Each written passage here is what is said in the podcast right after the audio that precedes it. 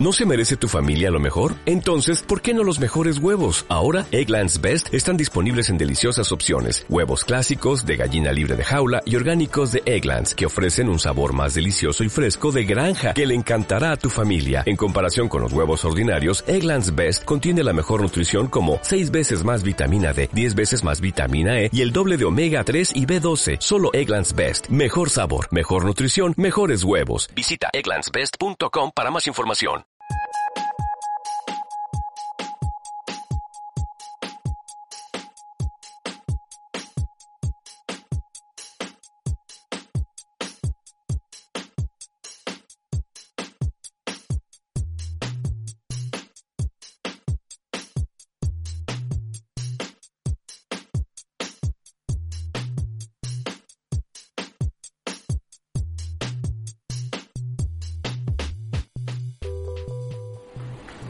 Ustedes vieron la clase que está disponible en el aula virtual y si vieron el texto, habrán notado que al menos en este texto de psicología clínica yo he agregado muchas cosas.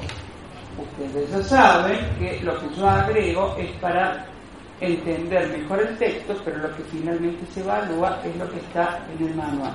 ¿sí? En el caso de psicología clínica vamos a empezar a hacer un recorrido histórico de lo que fue la disciplina para luego llegar a lo que es la psicología clínica y lo que hace la psicología clínica. La misma psicología clínica vamos a empezar a entender la historia a nivel mundial porque en Argentina eh, el desarrollo fue posterior. A nivel mundial, como todas las, la mayoría de las disciplinas, surgieron, si bien tiene una fecha, pero surgieron en otros ámbitos. ¿Se acuerdan cuando decíamos que la universidad, si bien la fecha de fundación fue en Bolonia en 1088, pero hubo muchísimos antecedentes previos? Bueno, acá pasa lo mismo.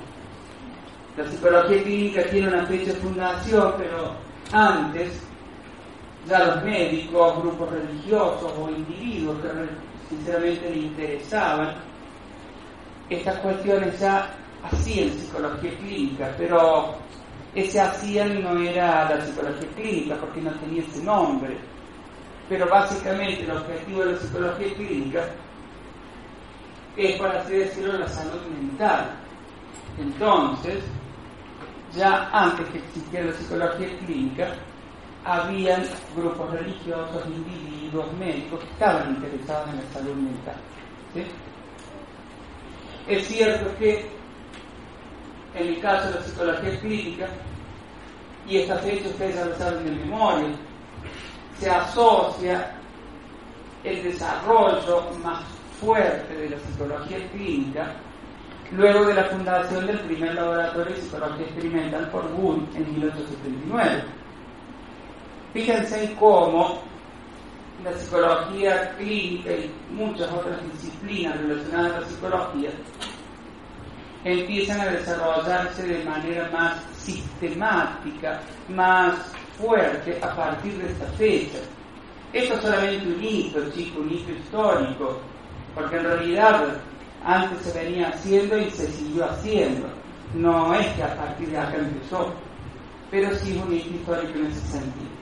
Ustedes recordarán que en esa época se estudiaba mucho esto, la sensación y percepción. Lo vimos en el texto de senso-percepción.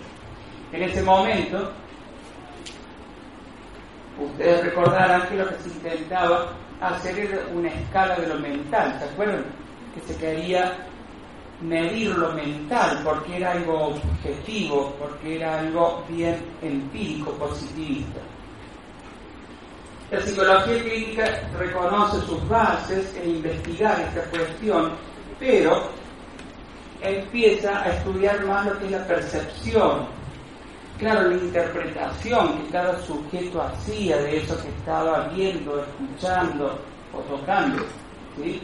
Y entonces se empieza a dar cuenta, la psicología clínica, que había cuestiones que escapaban a la objetividad que eran subjetivas, porque dependían de cada sujeto. Entonces, es en ese marco que se empieza a escapar un poquito de eso tan objetivo de medir lo mental. Más allá que después se demostró que medir lo mental no se podía, pero es en ese marco que empiezan a darse cuenta los psicólogos que no solamente era importante lo objetivo, sino que era también fundamental lo subjetivo, lo que cada persona decía. Acá hay algunos representantes, siempre a nivel mundial, todavía Argentina ni hemos llegado. Ahí hay algunos que ustedes lo conocen, ¿a cuál conocen? Ellis, ¿ve? ¿Dónde lo vimos? En emociones. ¿Se acuerdan cuando vimos la perspectiva cognitiva de las emociones? Yo les decía, Ellis, Beck fueron eh, grandes pensadores cognitivos e intentaron llevar la cuestión de la cognitiva a la psicología clínica también. Jung, o Yang, como muchos lo pronuncian, fue un psicoanalista eh, que siguió con los estudios de Freud. Roger, Perls fueron gestálticos, fueron los iniciadores de la teoría gestáltica. Lo que les quiero decir, chicos, que eh, si bien eran todos psiquiatras, o muchos de ellos eran psiquiatras, la psicología clínica no reconoce una orientación única, porque acá vemos que hay psicoanalistas cognitivos gestálticos. ¿sí?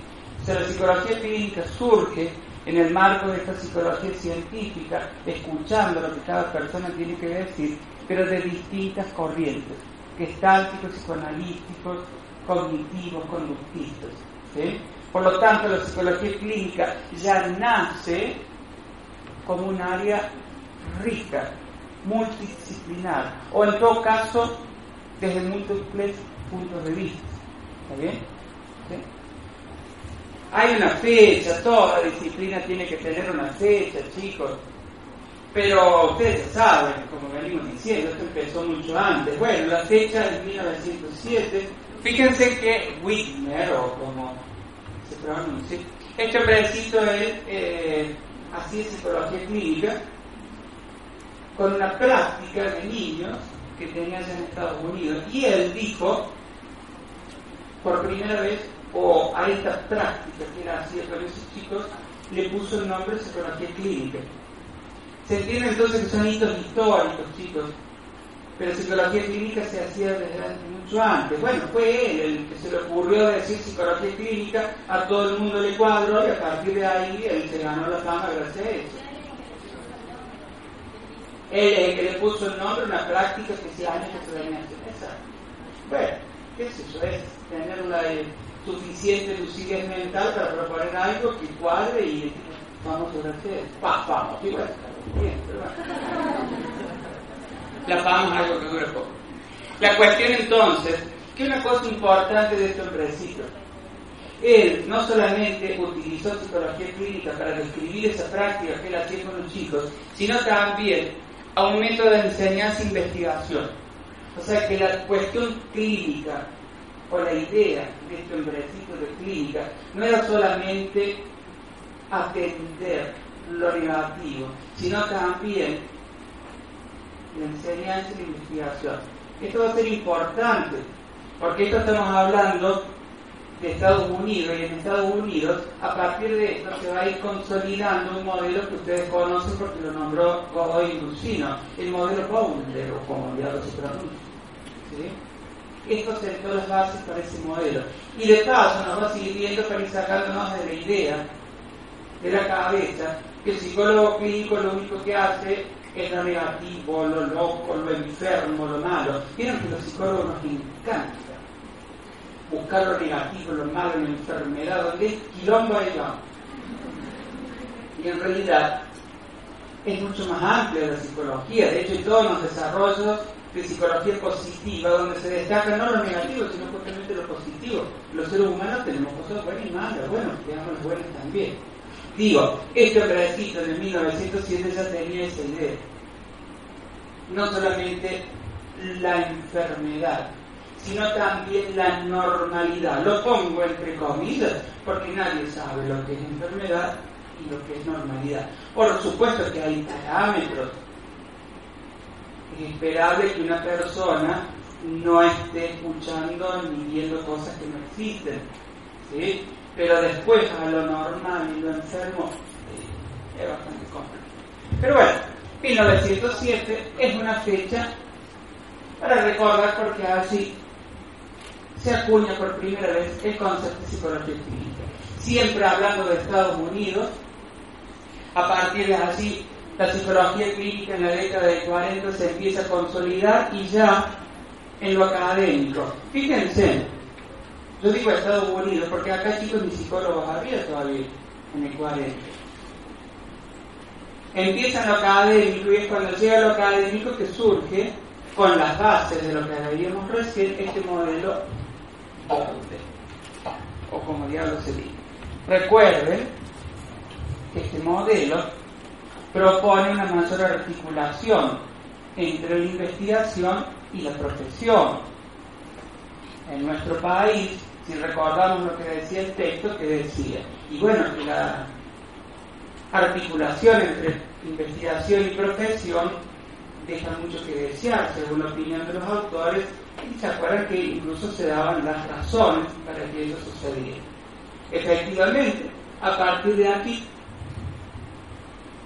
con este modelo se profundiza la articulación entre investigación y profesión, incluso más. Son fechas que no son importantes, chicos, solamente de curiosidad. En el 45 se reconoce legalmente la psicología clínica. En nuestro país, después de la década del 80 se reconoce. Sé que vamos como 50 años atrás. ¿sí? ¿Se acuerdan qué número de ley en Córdoba reconoce el área de la psicología clínica? 7106. Ahora la vamos a repasar, efectivamente esa ley es la que reconoce la psicología clínica, pero verán que en el mundo iban mucho más adelantados.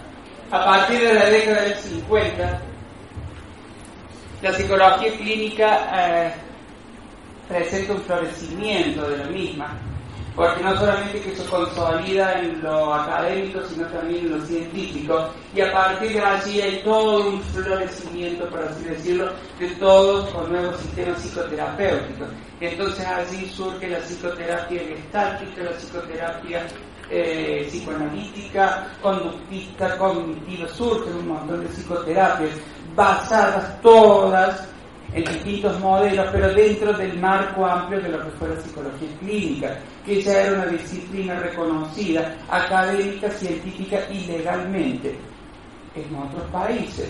A partir de la década del 50, chicos, en Argentina recién empiezan a abrirse las primeras facultades de psicología. Por ende, como bien les decía anteriormente, la psicología clínica en nuestro país recién se ve consolidada a partir de la década del 80. Ustedes recordarán cuando leemos los textos históricos la lucha que existió con los médicos en relación a la posibilidad de hacer psicoterapia. ¿Se acuerdan que incluso había leyes que prohibían a los psicólogos llevar a cabo psicoterapias? ¿Sí? Porque quedaba bajo exclusividad de los médicos. Bueno, claramente este atraso, por así llamarlo, de la psicología clínica en nuestro país se relaciona con las condiciones históricos-sociales eh, que tuvo nuestro país. Finalmente, podemos decir que la psicología clínica también está consolidada en nuestro país. Bien, pasada la historia, vamos a lo que es la definición. Hoy en día, se recuerda decir, a nivel mundial, en nuestro país, es una disciplina sólida y en franco crecimiento, considerando no solo los aspectos eh, negativos, sino también los positivos, como bien dijimos recién. Ustedes recuerdan, lo vamos a ver en el texto de ética, que quien regula el ejercicio profesional es el Colegio de Psicólogos. Nosotros le damos el título académico, la facultad, y el colegio regula lo profesional. Ese colegio de psicólogos de Córdoba tiene un reglamento de especialidades donde dice que el psicólogo clínico hace esto. Veamos un poquito lo que hace.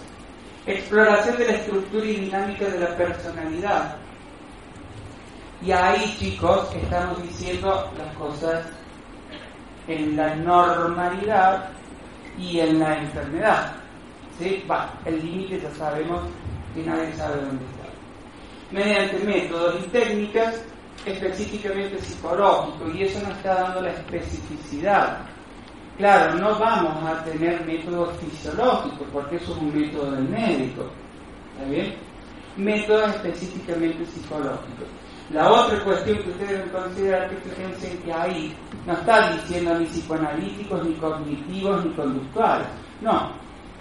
Cada uno tendrá su orientación para abordar estas cuestiones.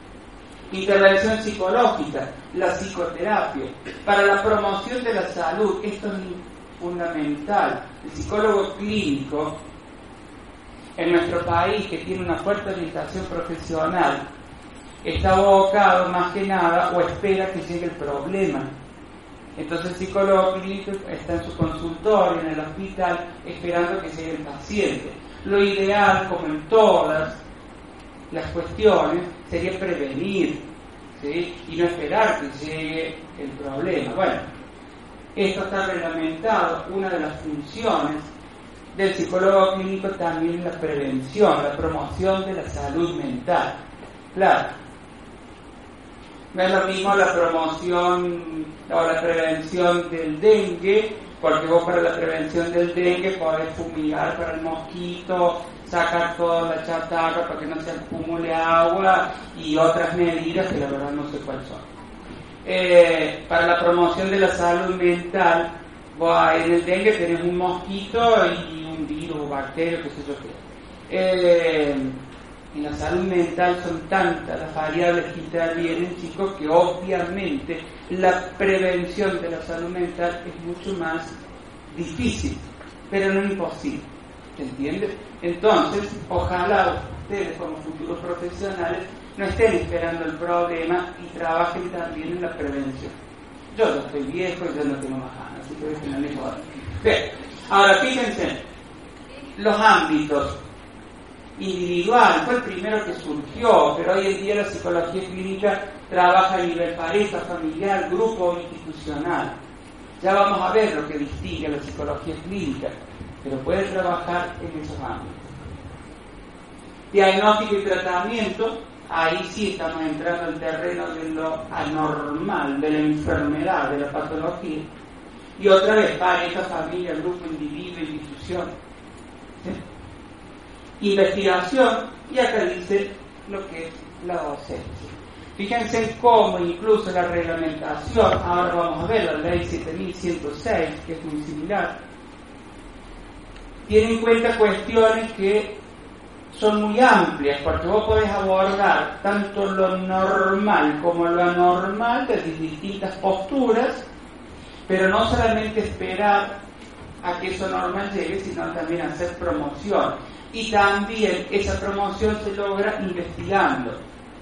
Bueno, en nuestro país, chicos, lo vimos en el texto de Godoy Lucino, la mayor parte de los psicólogos clínicos efectivamente eh, no hace estas cuestiones, o sea, o en todo caso está haciendo diagnóstico y tratamiento.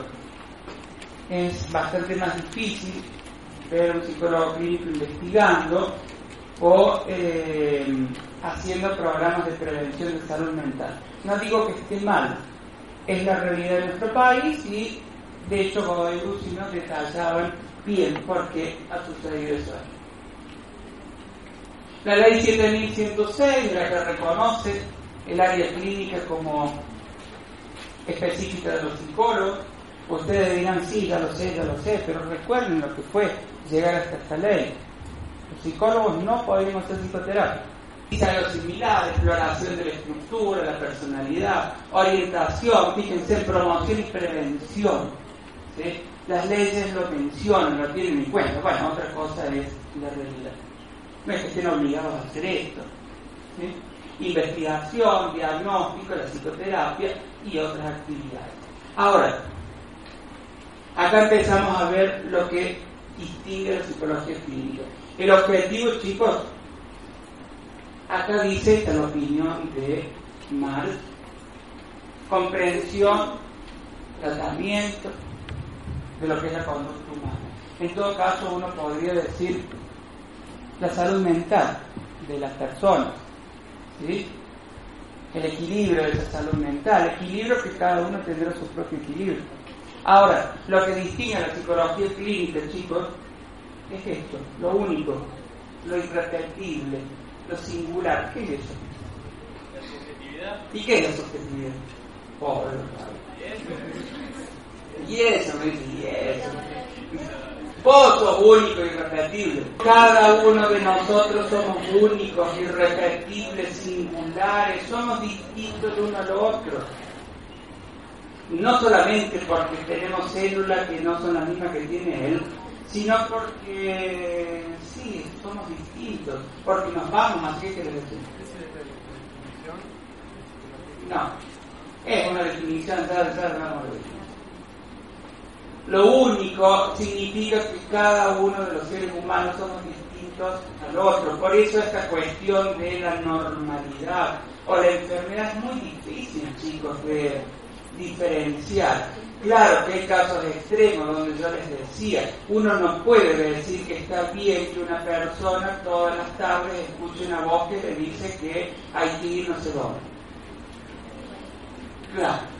Pero si una persona considera que su equilibrio psicofísico está porque come, no sé, una hierba de la sierra y es naturista y ella se siente bien, está perfecto.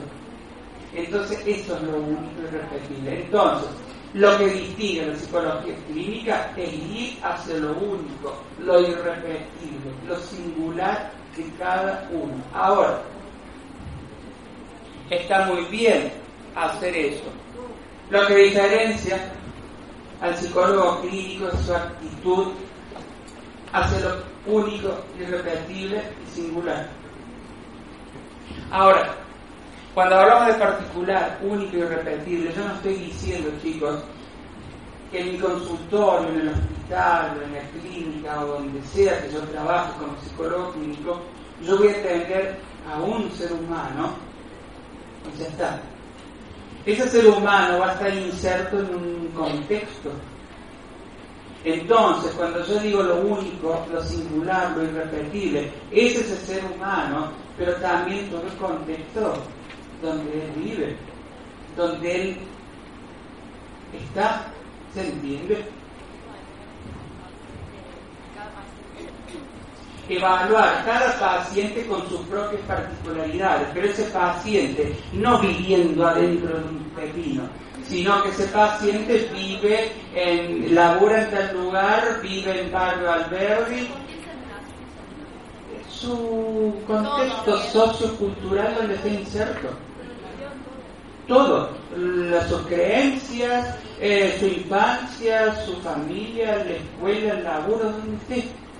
Eso es lo único y repetible. Lo que quiero decir, chicos, que somos distintos el uno al otro por nuestra historia, historia que está formada por la vida que hemos llevado. ¿Se entiende? Y obviamente que también ese único, no estoy diciendo uno solo, puede ser una familia. Y esa familia estará en un contexto, estará con sus... ¿Se entiende? Entonces, cuando yo hablo de único y irrepetible, no es un ser humano, puede serlo, pero también puede ser una familia, puede ser una pareja. Pero esa cosa, esa pareja, esa familia, ese único, no está solo, no está dentro de un frasco. Porque si vos lo vas a considerar dentro de un frasco, te perdés todo lo otro. Conductista es justamente tratar de controlar, predecir la conducta, asumiendo que todos iban a responder de la misma manera. El psicólogo clínico exactamente al revés. Considera la particularidad, la diferencia entre cada uno de nosotros. Hay conductistas que son clínicos, por supuesto. acá me pregunto si subjetividad se refiere a conducta. Bueno, es muy difícil definirla y todo va a suponer, como siempre en psicología, la postura que uno da La subjetividad puede ser, porque lo vamos a ver ahora en laboral, entonces vale la pena que lo explique. La subjetividad sos vos, tu persona, es tu yo. tu historia. Y eso implica cómo vos percibís las cosas, cómo vos interpretás lo que trae. Lo, mismo, es lo mismo que dice en el capítulo 3 en Educación. ¿Qué decía? No me acuerdo. Que salía del estado de ánimo y esas cosas. Claro, pero es solo una cosa el estado de ánimo. La subjetividad tuyo es, sos vos. ¿Y cómo te fuiste construyendo? La subjetividad, chicos, empieza acá adentro, no de mi panza, porque mi panza es grasa, no en la panza de tu mamá. Ahí empieza la subjetividad. Y obviamente en la infancia es cuando se empieza a construir más fuerte y después vendrá la escuela. Ustedes acá adentro están construyendo su, su, su subjetividad. Y como vamos a ver en laboral, en el trabajo también construimos nuestra subjetividad. Es tu yo, vos. Es como vos interpretas la cosa. Y esa subjetividad que se va construyendo en el momento mismo que estás acá adentro, hasta que te morís, se va construyendo y tiene múltiples determinantes. Será la familia primero, después la escuela. Por ahora, la psicología clínica se caracteriza por ir hacia lo singular, lo particular, considerando no un solo individuo, pueden ser muchos, pero la singularidad que se produce en ese grupo individuo, construyendo la subjetividad. ¿Qué? La actitud clínica, ¿a qué se refiere la actitud clínica? Como vos considerás la concepción de hombre o en este caso la concepción del proceso salud-enfermedad que vos tenés. O sea, vos ves a la persona que tenés adelante tuya como una persona única, singular e irrepetible, que vive en un contexto sociocultural y que si querés entender y ayudarla con sus problemas, tenés que entender su singularidad, su particularidad en ese contexto sociocultural. Es como vos mirás Y eso es lo que hace el psicólogo clínico, investiga. Debería investigar en nuestro ámbito poco hace. Mira, Marx dice que el psicólogo clínico es esto, evalúa, trata, investiga, enseña, consulta y administración. Eso lo dice Marx. Evalúa qué? Bueno, evalúa aspectos de la normalidad y de la anormalidad. Vuelvo a decir, chicos, sumamente difícil establecer qué es lo normal y lo anormal, pero claramente hay parámetros.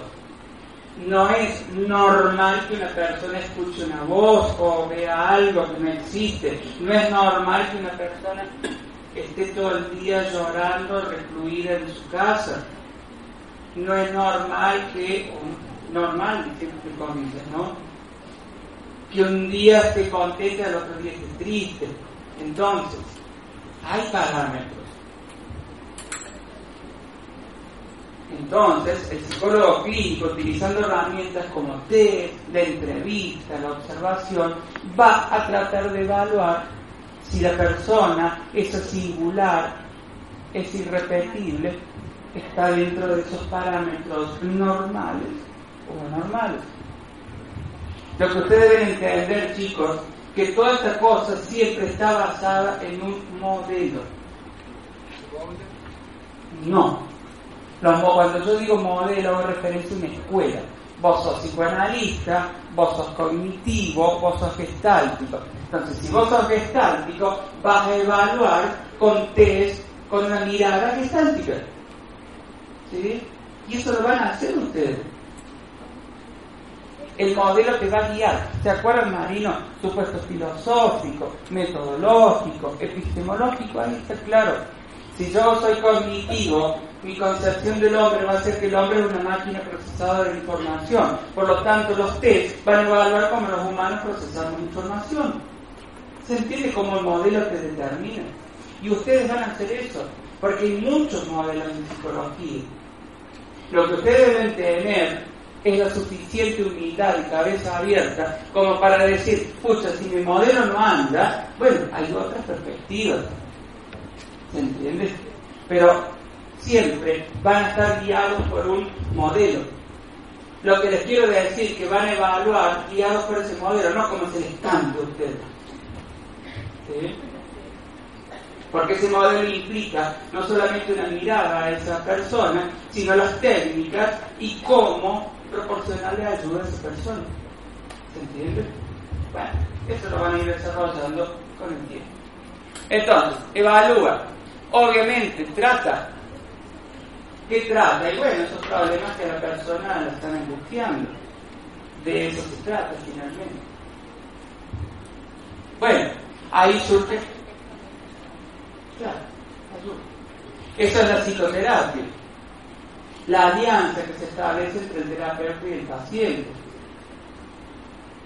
Bueno, la psicoterapia, ya dijimos, va a depender también del modelo. Por eso ustedes escuchan que hay psicoterapias estáticas, cognitivas, cognitivo-conductual, psicoanalíticas, y que no solamente son individuales, sino que también hay de familia, de pareja, y que no solamente hay terapias largas, hay terapias cortas, por lo general las terapias psicoanalíticas son largas, de muchos años, también hay psicoanalíticas cortas, la cognitivo-conductual se caracteriza por ser más corta, una psicoterapia breve. Bueno, fíjense cómo el modelo les determina cómo ustedes van a abordar el tratamiento.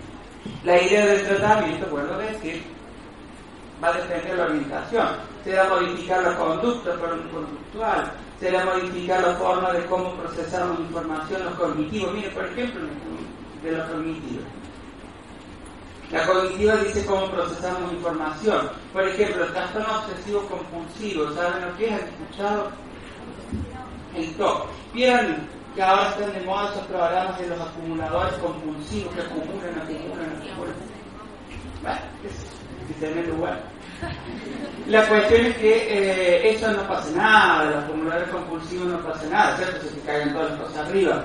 Pero sí hay casos extremos donde la persona, por ejemplo, eh, cree, cree, procesa información de manera errónea, creyendo que todo está contaminado y se lava tantas veces las manos que termina sacándose la piel, ¿sí? por las veces que se lava la mano.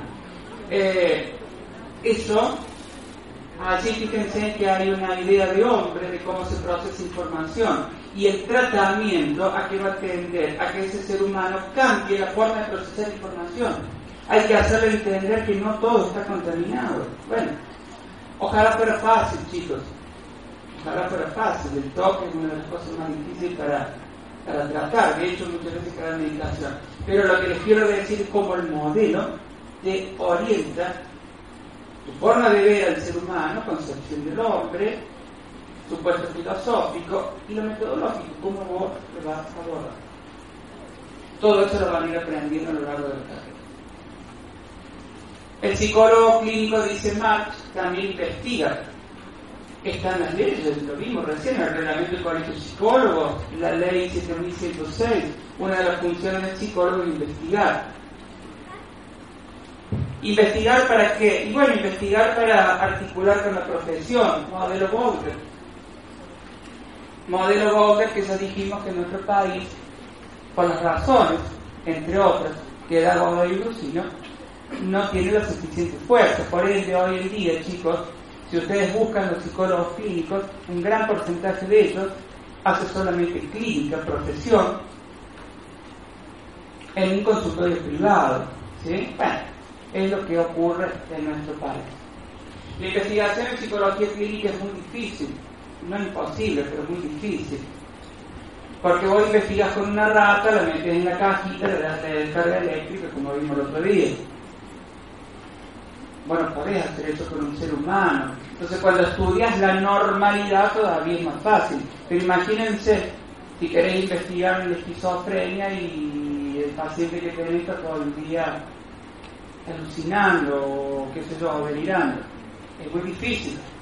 No es imposible, pero es difícil. Lo que hace que la mayoría de las investigaciones en psicología clínica se dirijan hacia el caso único. En función de eso yo les agregué esta parte, que esto no está en el libro, pero para que se vayan adornando un poquito. La psicología clínica estudia muchos los casos únicos, casos clínicos, justamente por considerar la particularidad, lo singular, lo irrepetible. Obviamente, estudiamos personas que no tienen trastornos, lo normal, con otros trastornos, y hasta, hasta aquí se ha ido la psicología. Estudiar casos únicos. Porque, fíjense, la información que se obtiene de un caso único clínico es sumamente rica, porque vos ves todas las variables que están interviniendo. Se te pueden escapar, y sí, por supuesto, pero se da un análisis bastante completo de todas las variables que pueden intervenir en eso. Incluso se hacen estudios longitudinales, se llaman, donde se empieza a estudiar un paciente en su adolescencia y termina cuando se muere. Son estudios de años. Es sumamente rico. ¿Sí? La otra cuestión, obviamente, permite estudiar el evento que se da. Ya no es la rata encerrada en la jaula, es el ser humano en su vida. Eso es, está bueno porque los seres humanos no andamos en condiciones experimentales, desempeñamos nuestra vida como cualquier otra. Nos va a decir todas las variables que pueden intervenir, esos vaivenes, y bueno, se da esto, interviene, se da lo otro, no interviene. Ahora, la principal crítica que esto tiene y la principal desventaja es esto, la generalización.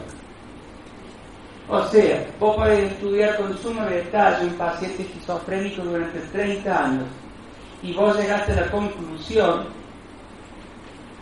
que tu paciente deja de delirar y creerse el enviado de Jesucristo a este mundo cuando, no sé, lo mandás a, jugar al ajedrez. El problema, chicos, es que eso o ese paciente es único, singular y repetible. Y no todos los esquizofrénicos van a dejar de delirar, de, delirar porque vos los mandes fuera del ajedrez, ¿se entiende? Ese es el enorme problema de los casos únicos, clínicos, la generalización. Por ende, cuando ustedes llegan a psicología clínica van a ver que hay muchas investigaciones, pero de casos únicos. Don Freud, el padre del psicoanálisis, van a ver que ha basado mucha de su teoría en base a casos únicos clínicos. Van a ver el caso Juanito, el caso del hombre de las ratas, el, caso del no sé qué. Casos únicos, e irrepetibles, pero que ayudan a fundar una teoría, pero que es difícil generalizar. La otra desventaja es que son sumamente caros. Imagínense estudiar un paciente, se ayuda a todos lados por 20 años. Pero bueno, lo que más quiero que se les quede. ¿eh? Bueno, vos porque nada más querido casarte. Dios se quiere casar. Ah, no, bueno, casate todavía. Viví, viví la vida, son sotas.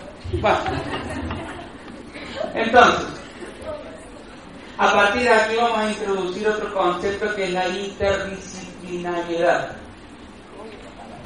Interdisciplina. ¿Qué es la interdisciplina?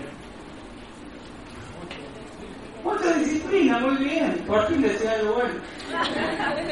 Muchas disciplinas para abordar este ser biopsicosocial, chicos. Necesitamos de múltiples disciplinas. Yo no estoy diciendo que en su consultorio privado, atrás, ustedes deben tener un médico, un abogado, un sociólogo. No, no, no. Lo deben tener acá adentro todo eso. ¿sí? Entonces, ustedes cuando ven un paciente que llora todo el día, deben poder tener la suficiente capacidad mental para entender y la flexibilidad para decir que lo mejor no solamente se debe a algo psicológico, puede tener algo biológico o puede tener algo económico, culto, qué sé yo, no sé. ¿sí? Todos los textos, a partir de ahora, van a hinchar con esto. Porque es lo deseable, chicos. En la práctica se da, muchas veces no. Entonces tenemos que el psicólogo actúe en una total desconexión con el médico o el psiquiatra con el psicólogo y el que queda rehén es el pobre paciente. Bueno, ustedes como futuros profesionales les queda ir abriendo su cabecita para justamente trabajar de manera interdisciplinaria. En todas las áreas yo les puesto este resumen, que son los tres puntos que dijimos al inicio. Bueno, la definición, las problemáticas, las herramientas y el campo de acción. Sirve solamente como resumen, no estudien eso de memoria, pero está bueno tenerlo en cuenta. Resumen del texto de clínica. La psicología clínica es una disciplina científica que tiene como objetivo el equilibrio de la salud mental, por así decirlo. No vamos a decir ni normal ni anormal. Su particularidad o su diferencia es atender a lo singular, a lo único, considerando que ese único y singular está inserto en un contexto. Y si queremos entender a eso único y singular, tenemos que entender el contexto que lo determina y lo rodea. ¿Qué hace? Bueno, ya dijimos, evalúa, trata, investiga y, al menos esa es la postura de Marx, se debería tener una mayor articulación entre investigación y teoría, lo que decía el modelo Bond. ¿Está claro, chicos? Muy simple. La parte de la historia, lo que yo agregué, no, ¿sí? porque yo valoro lo que está en el texto. Igualmente, hay muchas definiciones de psicología clínica de diferentes autores. Está la diferencia entre observación y no me acuerdo de otra cosa. Eh, no, no chicos, porque lo que yo quiero que ustedes entiendan esto que les dije en pocas palabras. Todo lo otro, lo que es la observación, la entrevista, cómo se hace, lo van a ver más adelante. ¿sí? No se les es muy general. Sí tengan en cuenta lo que dice la ley, porque eso es lo que rige. Entonces lo que dice la ley, el colegio de psicólogos, esos son puntos importantes. Después todas las definiciones, las diferencias, no, no se tortura. Sí entienden lo que hace la psicología clínica. la, la, la ley, La que da marcha. el colegio psicológico. Ah, sí, eso sí, lo que hace el psicólogo. Lo que hace el psicólogo. Lo que dice el reglamento y lo que dice la ley. La definición, primero, es una rama de la psicología que se diferencia por atender hacia lo particular y singular. La psicología laboral es un área de la psicología reconocida por ley. Ahí está la definición. Ra- área de la psicología reconocida por ley es la definición. ¿Qué es lo que hace? Bueno, ahora vamos a ver. Pero ¿qué es? Es un área de psicología. Para entender lo que hace el psicólogo laboral, tenemos que entender cómo las personas se organizan. Se organizan en un ámbito en particular, el trabajo. Porque en esas organizaciones, chicos, cuando yo digo organizaciones, puede ser una empresa, esta facultad, o el call center donde trabajo. Porque allí en esa organización se despliegan prácticas de trabajo. Vamos a ver que el trabajo es algo histórico, que si bien es cierto que se sistematiza a partir de lo que es el capitalismo y la revolución industrial, el trabajo hace mucho tiempo que existe. Ahora, el trabajo no es una cuestión solamente de ir a hacer algo y recibir dinero. Eso es lo que tenemos que empezar a cambiar acá. Porque ahí, en esa situ- situación de trabajo, hay dos cosas. Uno, la organización, la empresa, el lugar donde se trabaja, todos los humanos. Pero fundamentalmente, como tercer elemento, las prácticas que allí se despliegan. ¿sí? Y cuando yo digo prácticas, no es lo que cada uno de nosotros hace. Obviamente eso es, pero fundamentalmente son prácticas que ayudan a construir la subjetividad, lo que decíamos al inicio. En la escuela, cuando vas te haces amigos de los chicos y las chicas y te haces tu grupito, estás construyendo tu subjetividad. Acá, chicos, ustedes están construyendo su subjetividad. Su subjetividad que la van a construir hasta el mismo día que se mueran. ¿Sí? Y en el trabajo, imagínense que de 24 horas que tiene el día, muchos de nosotros estamos 8 horas o más ahí adentro. Entonces, claramente, no es solamente una cuestión de hacer una actividad y ya está. Uno en el trabajo conoce gente, se hace amigo, se despliegan actividades que van más allá de la puramente cuestión de la retribución económica. Y esas actividades, esas prácticas de trabajo, chicos, van contribuyendo a nuestra subjetividad. ¿Se entiende? Entonces el psicólogo laboral va a ver múltiples cuestiones, objetivas y subjetivas. Objetivas, la máquina con que vos interactuar, el sueldo que vos cobrás, pero también subjetivas, las relaciones que vos estableces en ese trabajo, con la idea, con la concepción que la práctica de trabajo que vos desplegás en una empresa, en una institución, ayuda a que vos te vayas formando como persona. ¿Sí? ¿Se entiende? Bueno, ya está. Eso es lo que hace el psicólogo laboral. Entonces, claramente vamos a ir a las personas que están trabajando. Ojo, eso no significa que ese tipo se fue del laburo, vos te olvidaste de ese tipo. Porque vos consideras que ese tipo también vive en un contexto que es la familia, su casa y que se qué sé cuánto. Pero vamos a concentrarnos en la situación de trabajo, porque vamos a creer como psicólogos laborales que en esa situación de trabajo se despliegan distintas prácticas humanas y esas prácticas humanas van a configurar nuestra subjetividad como lo hacemos en la escuela, como lo hacemos acá en la universidad, como lo hacemos en nuestra familia o con nuestra pareja. ¿Sí? Son todas cosas que van haciendo nuestra subjetividad. El trabajo es una más. ¿Por qué? Porque pasamos un tercio de la vida de adentro. La interdisciplina, ya lo dijimos, la psicología laboral no trabaja sola, la sociología, porque la sociología le va a dar lo que es historia de lo que es el trabajo y lo vamos a ver. Vamos a ver que hay tres modelos, o hubo tres modelos. La ergonomía, ¿saben lo que es la ergonomía? La ergonomía trata de adaptar las condiciones objetivas, físicas, desde la silla, el teclado, la computadora, lo más adaptado al ser humano. Hace un tiempo, yo no los he visto más, venían unos teclados que eran ergonómicos, tenían de los dos lados, estaban divididos el medio, ¿lo vieron alguna vez? Se supone que son más cómodos porque escribimos así, que si yo me compré uno, tiré la mierda porque nunca me acostumbro. No, no pude. Pero bueno, se suponía que eso era mejor. La teoría política, la economía, imagínense, si los sueldos son suficientes, no suficientes, sin inflación, toda la cosa de la economía es que Dios nos libre igual.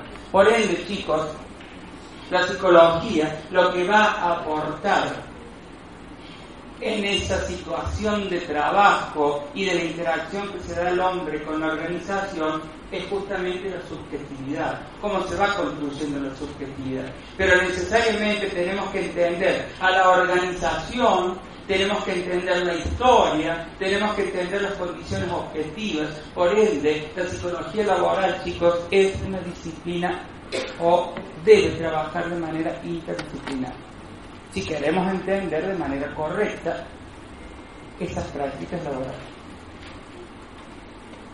Ya les dije que a partir de ahora todo va a ser interdisciplinar. Entonces, el trabajo, se dan interacciones. No vamos al trabajo solamente a hacer una maquinita, agachamos la cabeza y nos vamos. Eso es un modelo que concebía que el hombre hacía eso y solamente le interesaba la plata. Lo vamos a ver ahora. El modelo terrorista, fordista, consideraban que pasaba eso. Sin embargo, los seres humanos no vamos al trabajo solamente eso. ¿Sí? Porque se dan interacción, porque aprendemos y nos desarrollamos personal socialmente. Ahí está la subjetividad. Y desde la salud vamos a considerar que esas prácticas pueden ser buenas o pueden ser malas. Entonces, chicos, otra vez, la idea es la prevención, pero en las organizaciones, en esas interacciones que se despliegan en la situación de trabajo, no siempre son positivas. ¿Está bien? Y surgen conflictos. Pero acá, otra vez, como decíamos con el psicólogo clínico, el psicólogo laboral no solamente tiene que estar con la mente puesta en lo, negativo, en el conflicto, en lo patológico, sino que justamente tiene que tratar de la prevención, la promoción de la salud. Por ende, vamos a decir que el trabajo es un integrador social porque ayuda a la construcción de nuestra subjetividad. Y lo vamos a ver desde dos puntos de vista, histórico-social y como algo antropológico. Antropológico porque es una actividad humana que se despliega desde hace siglos. Desde lo histórico, ahí vamos a describir los tres modelos que yo ya nombré. Claramente, como algo objetivo tenemos las organizaciones. Las organizaciones es el lugar donde se despliegan esas prácticas de trabajo. La empresa, la facultad, el hospital, lo que sea. Es allí donde se despliegan las prácticas. Por ende, es un aspecto más a considerar. Entonces, categoría antropológica, dice Bartolini, la actividad desplegada por los seres humanos para transformar un objeto, con la justamente con el objetivo de satisfacer una necesidad. El trabajo, chicos, es una actividad humana que hace siglos está. Ahora, desde una perspectiva histórico-social, vamos a decir que el trabajo tiene una sistematización más estandarizada a partir de la revolución industrial a fines del siglo XIX y con lo que tiene que ver con el capitalismo. Entonces, sabemos que el trabajo está desde hace siglos, pero de una manera un poco más sistemática, estandarizada, a partir de la revolución industrial, cuando fue necesario producir muchos bienes a la vez.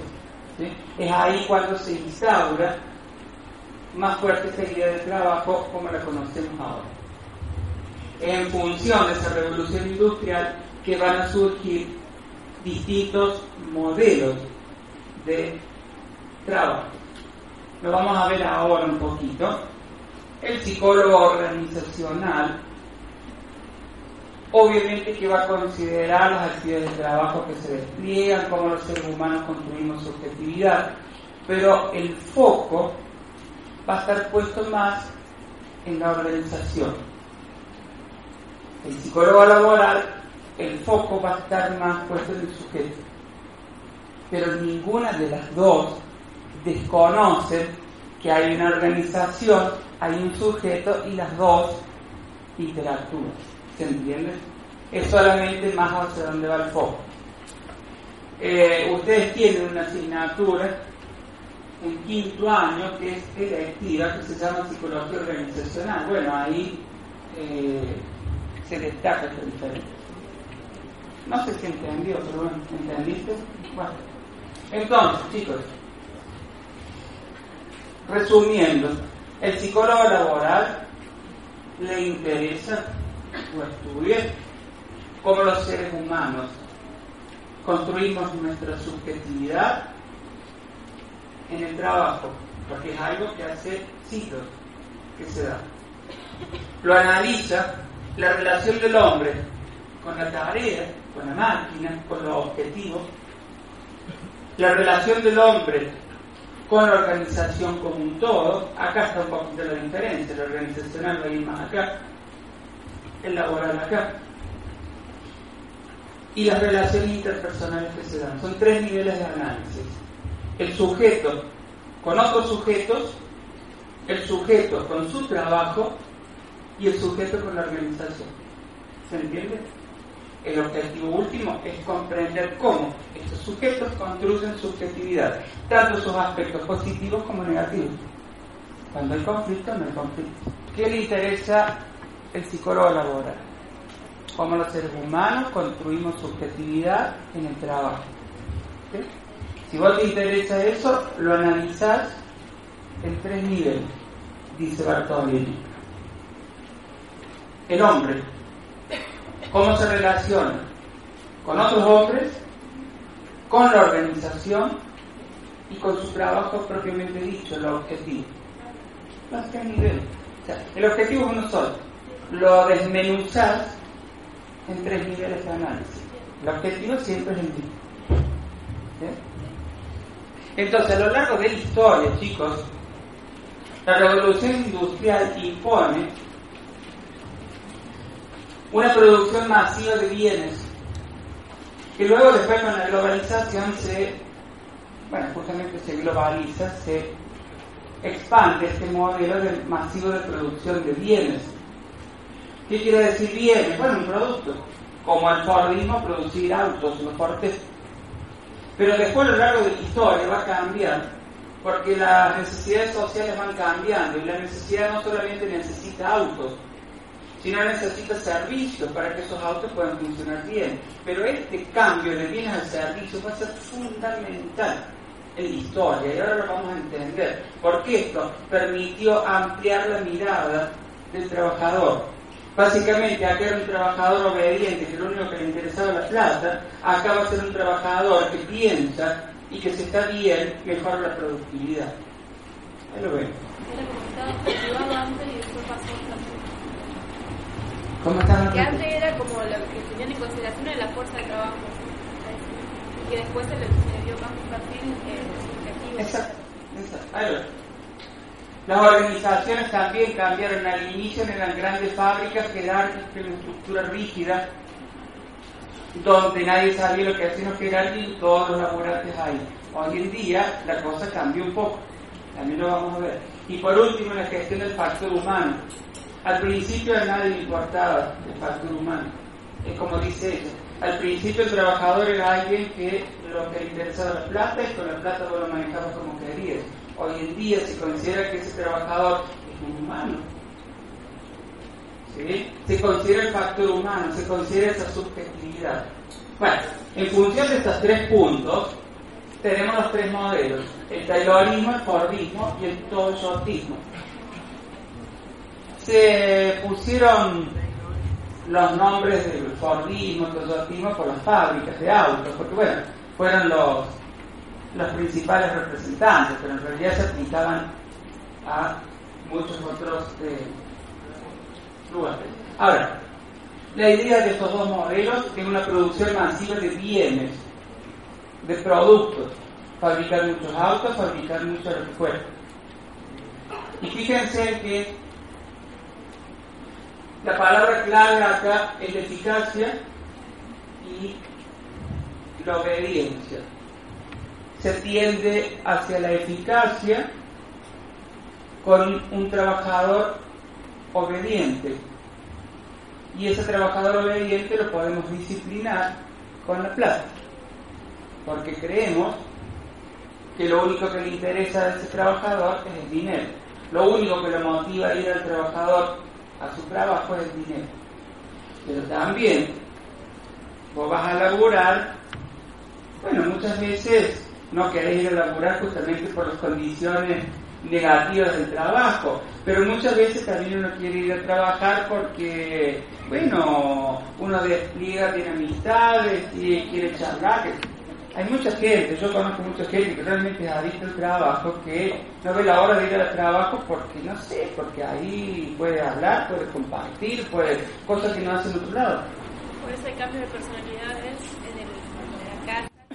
Ah, sí. En el trabajo, por eso, por ejemplo, la persona que se encuentra con un manipulador en la casa, afuera es la mejor Sí, claro, sí, por eso les digo, todo depende de cómo uno conciba la cuestión. Pero bueno, esta gente y yo no me importaba un diablo si los trabajadores interactuaban o lo que fuese. Lo único que ellos creían que era importante era el dinero. Esta es la diferencia entre el taylorismo y el Fordismo. En realidad estos dos, la diferencia entre el Fordismo y el Taylorismo es que el Fordismo hace un desarrollo de masas. O sea, acá había que producir bienes, ¿sí? pero acá eran bienes en mucha cantidad. Ah, pará, esperá, esperá, te me está adelantando. Ahí llegamos con estos otros. La diferencia entre estos dos simplemente es que la producción de bienes acá era masiva. Claro, por eso surge en, las fábricas de Ford, donde había que producir no sé cuántos cientos de autos por. Y esos son los típicos videos que vemos, en blanco y negro de todos los operarios en una cinta que va pasando, empieza un tornillo y termina un portero. Eh, era un trabajo totalmente monótono, la cadena de producción, ¿sí? totalmente monótono, donde se producían grandes cantidades, el hombre era lo mismo, lo único que le importaba la plata, con una estructura sumamente rígida, ¿sí? donde justamente eh, el factor humano no importaba un poco. ¿sí? El trabajador contento era el trabajador que recibía dinero nada más. Pero claro, esto cambió. Se decía que dos cosas llevaron a que se diera el cambio al modelo del toyotismo. Uno, un trabajo no manual, porque ya no se trataba de producir solo bienes, sino servicios. Claro, y cuando vos tenés que dar un servicio, chicos, no se trata de producir a grandes masas algo, sino que tenés que interactuar con otros seres humanos. ¿sí? Cuando vos estás vendiendo un viaje, cuando vos estás hablando por teléfono, tenés que interactuar con otros seres humanos. Entonces el factor humano, eso fue lo que se empezó a tener en cuenta. Uno podrá decir esto cambió porque las necesidades de la sociedad cambiaron, sí, es así. Bueno, por suerte cambió porque ese todo autismo, los japoneses empezaron a dar cuenta que no era necesario producir todo el tiempo, todo el tiempo, todo el tiempo, sino justamente al producir varias cosas y escuchar y dar participación a quien estaba trabajando, o por lo menos empezar a permitir que se desplegaran estas prácticas que decíamos anteriormente, empezaba a mejorar incluso la productividad. También suena feo, pero fue así, y por suerte fue así porque eso permitió flexibilizar un poco lo que tenía que ver con el trabajo. Por lo tanto, se formó fundamentalmente una escuela de los recursos humanos. Era necesario responder a los servicios que la sociedad necesitaba. Y esos servicios se respondían de mejor manera cuando se permitía que el trabajador desplegara sus prácticas de trabajo y considerar fundamentalmente que al laburante no le importa solamente el dinero, sino que le importan otras cosas, ya sea buenas o malas, como dijimos recién. Porque si vos tenés una persona que le gusta ir a trabajar porque allí tiene sus amigos, está bárbaro. Pero si vos tenés una persona que no quiere ir a trabajar y no le queda otra porque tiene que vivir ese sueldo, se entiende cómo de las dos maneras vas a tener algo que abordar. ¿Sí? Entonces, el todo autismo, el considerar el recurso humano, el factor humano, permitió una gran apertura. Ahí la psicología laboral. Y la psicología laboral a partir de esto tuvo un gran eh, desarrollo, porque vos imaginate al, al fordismo o al taylorismo, un psicólogo laboral le pegaban una patada que iba a volar no sé dónde. Efectivamente, a partir de esto tuvo un gran desarrollo la psicología laboral. Porque se empezó a ver que ese ser humano no solamente le interesaba la plata, le interesaban otras cosas y se empezó a ver que había conflictos. Bueno, es ahí donde la psicología laboral empieza a tener una fuerte influencia. ¿Se entiende, chicos? Bueno. Bartolini muestra o describe cuatro componentes, cuatro campos de intervención, los cuales deben saberlo. Vamos a ver uno cada uno, condiciones de trabajo y salud, gestión del trabajo del empleo, formación profesional y desarrollo y cambio organizacional. Hay que saberlos, sí. Dentro de lo que tiene que ver con las condiciones de trabajo y salud, vamos a distinguir aquellas eh, cuestiones objetivas y subjetivas. Los objetivos, chicos, el salario, ya dijimos, obvio, queremos que nos paguen, las mutuales, el ambiente físico, la ergonomía, ¿se acuerdan esta cuestión de adaptar aquellas condiciones objetivas hacia la persona? Y por supuesto lo subjetivo, el bienestar de la persona. Y una cuestión importante que dice allí, las expectativas de desarrollo personal. La mayoría de los que trabajamos tenemos expectativas no solamente de ganar más dinero para satisfacer mejor nuestras necesidades, sino también de mejorar el trabajo, mejorar las condiciones, ascender. Bueno, cada uno tiene expectativas. El psicólogo laboral no va a ir a mentir, va a ir a decir vos vas a llegar a ser jefe, pero sí tiene que eh, trabajar con esa expectativa. Porque muchas veces las personas tienen demasiadas expectativas que no se cumplen y eso no está bueno, ¿se entiende? Entonces es un, campo fundamental a trabajar. Las intervenciones, chicos, no se van a tomar de memoria esto, leanlas, las veamos un poquito. Lo que quiero que ustedes vean que, como decíamos con la psicología clínica, no es solamente esperar el conflicto, sino fundamentalmente apelar a la promoción y prevención de justamente eso. Fíjense en planificación, programas de prevención, rehabilitación, bueno, acá sí estamos hablando de algo ya patológico, la legislación, bueno, en resumen, todo lo que tiene que ver con lo objetivo y subjetivo, fundamentalmente apuntando a lo que es la prevención. Como en el primer día de clase yo les dije que era la psicología y empezamos a hablar, que muchos te decían que vos estabas loco, que vos estabas chiflado, que eso, que lo otro. Pasa lo mismo. Hay muchas empresas, muchas instituciones que de psicología que tiene que hacer una empresa, entonces eh, el campo de la psicología laboral no es tan simple. Por suerte hay una apertura mayor y las organizaciones se están dando cuenta que es necesaria la psicología laboral. Así, es muy raro que una empresa tenga un staff permanente de psicólogos laborales trabajando. Es muy raro, por lo general se piden informes, se pide el desarrollo de algún programa, pero sin el psicólogo estar en la institución, lo cual hace más difícil la cosa. Porque vos para hacer un programa de promoción, de prevención, tenés que conocer bien la institución, ¿se entiende? Va. Quedarán ustedes eh, ir imponiendo este rol en base a las prácticas. El segundo campo es la gestión del trabajo y del empleo. Acá la compañera me pregunta cuál es la diferencia entre psicólogo laboral y recursos humanos. Eh, bueno, también allá en las primeras clases decíamos que,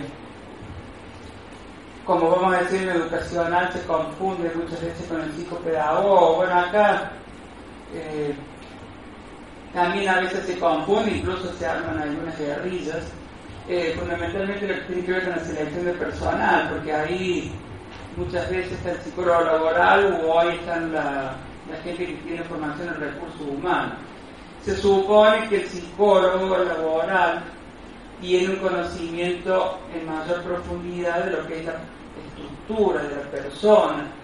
la persona que estudia recursos humanos está más abocada a lo que es la situación de trabajo y las condiciones óptimas para que ese trabajo se desarrolle, o en todo caso el empleado ideal, por así decirlo pero la persona que está formada en recursos humanos no tiene la formación.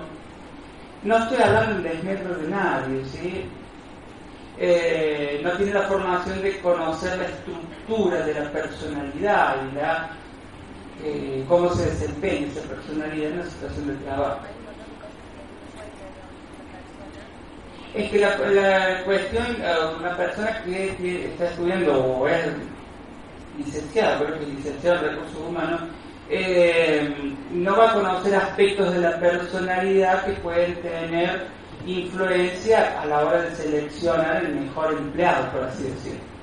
Eh, pero no digo que eso sea un déficit, no, es lo que ellos estudian. Probablemente el psicólogo laboral no conozca en profundidad eh, aspectos a la hora de producir una selección personal, por ejemplo, porque son cuestiones más técnicas. Pero está bien, porque son dos carreras distintas. Ahí viene el trabajo interdisciplinario. Si en vez de pelearnos trabajamos en conjunto, vamos a lograr un mejor resultado. Pero bueno, ustedes saben, los ceros profesionales y todo ese Pero fíjense que en la cuestión del trabajo estamos hablando de una cuestión íntegramente de eh, inserción del psicólogo en la organización. Esto se hace difícil y el que viene más difícil aún por esta concepción que yo les decía antes. Hoy en día muchas empresas consideran que para qué vamos a tener un psicólogo, no lo, necesitamos, es cosa de loco, etcétera, etcétera. Pero bueno, sí se ha demostrado que diseñando planes de promoción, de orientación, muchas veces hay gente que está disconforme con su trabajo, entonces ayudarla justamente a encontrar aquello que le gusta. Bueno, todo eso va a mejorar las condiciones. La inserción psicólogo laboral no es fácil por estas cuestiones que les decía anteriormente. Lo mismo pasa con la formación profesional. Muchas veces organizaciones llaman a psicólogos laborales para que diseñen planes de formación. Formación no solamente, por supuesto, en lo que tiene que ver con su trabajo propiamente dicho, sino con otras cuestiones que van a incidir directamente en la situación del trabajo. Y el psicólogo laboral es llamado para que diseñe un plan de formación, pero el psicólogo nunca estuvo en la institución. Entonces se hace difícil diseñar un programa sin haber estado ahí. Por eso les digo que son pocas las instituciones que tienen un staff estable de psicólogos, lo que hace muchas veces eh, que esto sea difícil. Igualmente, ustedes verán que la cuestión del conflicto lo vimos en las condiciones subjetivas y objetivas. Fíjense que todo esto apunta justamente a mejorar las condiciones de la práctica del trabajo. Esta es la más difícil aún, el último campo, el cambio organizacional, o sea, facilitar los procesos de toma de decisiones. Es muy difícil porque si hay una estructura jerárquica y cerrada, claramente la opinión de un psicólogo, imagínense, no va a ser bien. Bueno, todo depende de la organización, hay muchas organizaciones, incluso empresas muy grandes, las automotrices, todas esas... Eh, empresas tienen un staff de psicólogos, los cuales no es que vayan a decidir, sino que proporcionan herramientas a la hora de la toma de decisiones. Con esto les estoy mostrando, chicos, que el campo del psicólogo laboral no es atento, primero no es seleccionar personal, se puede hacer, pero no es solamente eso, ni tampoco hacer psicoterapia con los empleados que están tristes verán que el campo del psicólogo es mucho, pero mucho más amplio. Lo interesante de este campo, como en todas las áreas, que se sabe, aún queda mucho por investigar, pero en este campo no solamente queda mucho por investigar, sino por insertarse, por demostrar con las prácticas que puede ser muy bueno para la empresa. Lo que pasa es que hay que luchar contra los prejuicios que tienen muchas empresas ahora. Para ir cerrando, la última, Bartolini dice que el rol profesional del psicólogo laboral es una construcción. Bueno, todo en psicología es una construcción. El rol profesional también. Pero interesantemente, Bartolini dice que el rol del psicólogo laboral se construye, por un lado, por las condiciones históricos sociales, lo mismo que decía Marino, ¿se acuerdan? A través de la historia se va construyendo el rol, pero además el rol se construye por el propio profesional, es el mismo en función de esas cuestiones históricos sociales que se va construyendo el rol del psicólogo laboral. Por eso, estimados estudiantes, quedan ustedes el deber de seguir construyendo este rol y lograr una mayor inserción en las organizaciones que por hoy está bastante complicado a veces. ¿Está claro? Bueno, váyanse. Nos vemos el martes.